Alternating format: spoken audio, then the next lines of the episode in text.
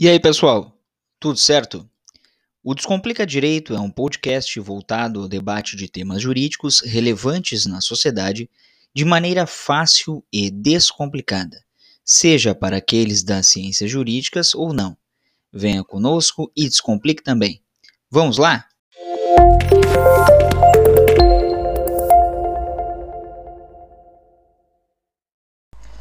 E aí, pessoal? Tudo certo?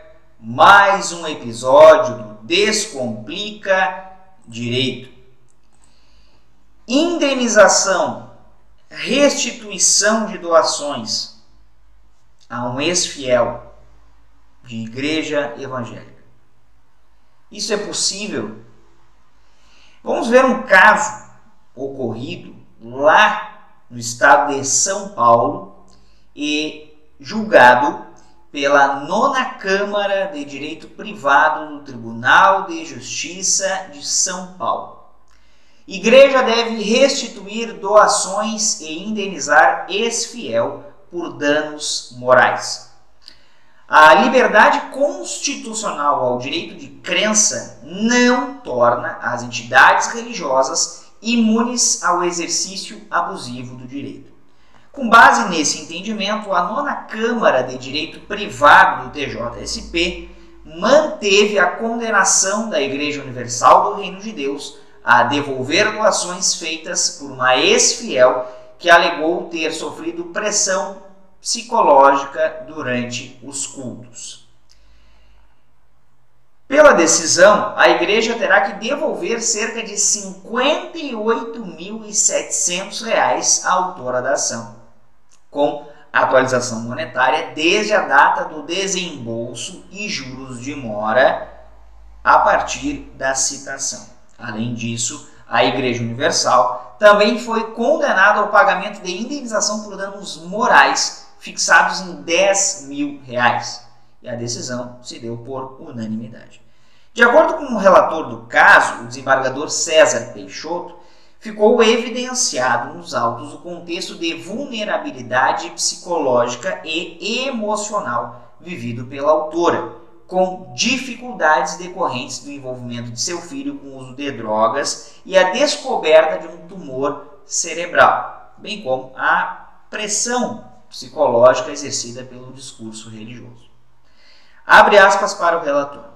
As diversas doações realizadas à igreja decorreram de atos volitivos, porém contaminados por fundado temor de dano, uma vez que a autora foi alvo de constantes ameaças, levando a crer que a salvação barra bênção divina somente seria obtida mediante a realização de contribuições periódicas, prática de conhecimento público e notório comumente realizada pelos representantes da entidade, tanto que foi comprovada inclusive a realização de empréstimos na época. Fecha aspas.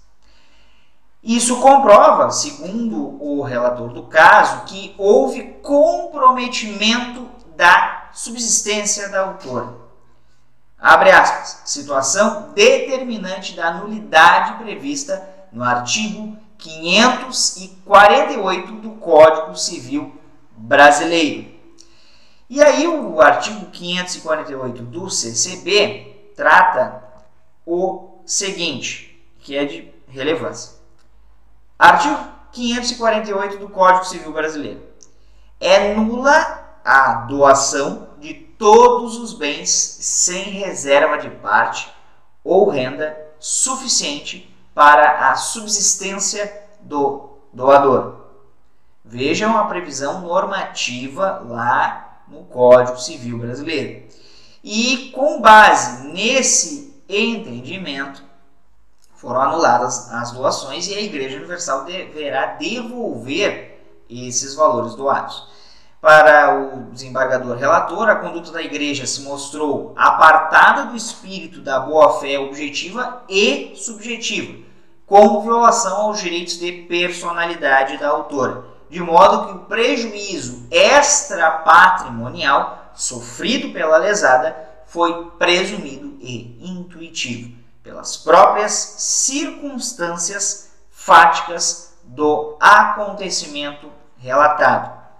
Para quem tiver interesse em ler os autos do acórdão, o processo lá no TJSP é número 11562 92 2021 826 0001 11562 92 2021 826 0001 TJSP relevante e obviamente o que foi tratado pressão psicológica que afeta a vontade expressada pelo doador.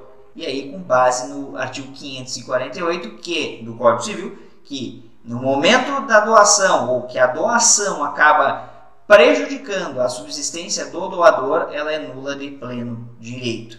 Importante julgado sobre o tema. Certo, pessoal? Não se esqueçam de se inscrever no canal lá no YouTube, de comentar no vídeo, de compartilhar o conteúdo e, obviamente, de ativar o sino para receber as notificações dos novos vídeos.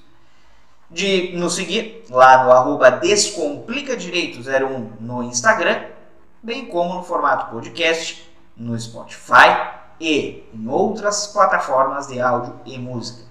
Era isso por hoje. Um abraço a todos e todas. Até mais.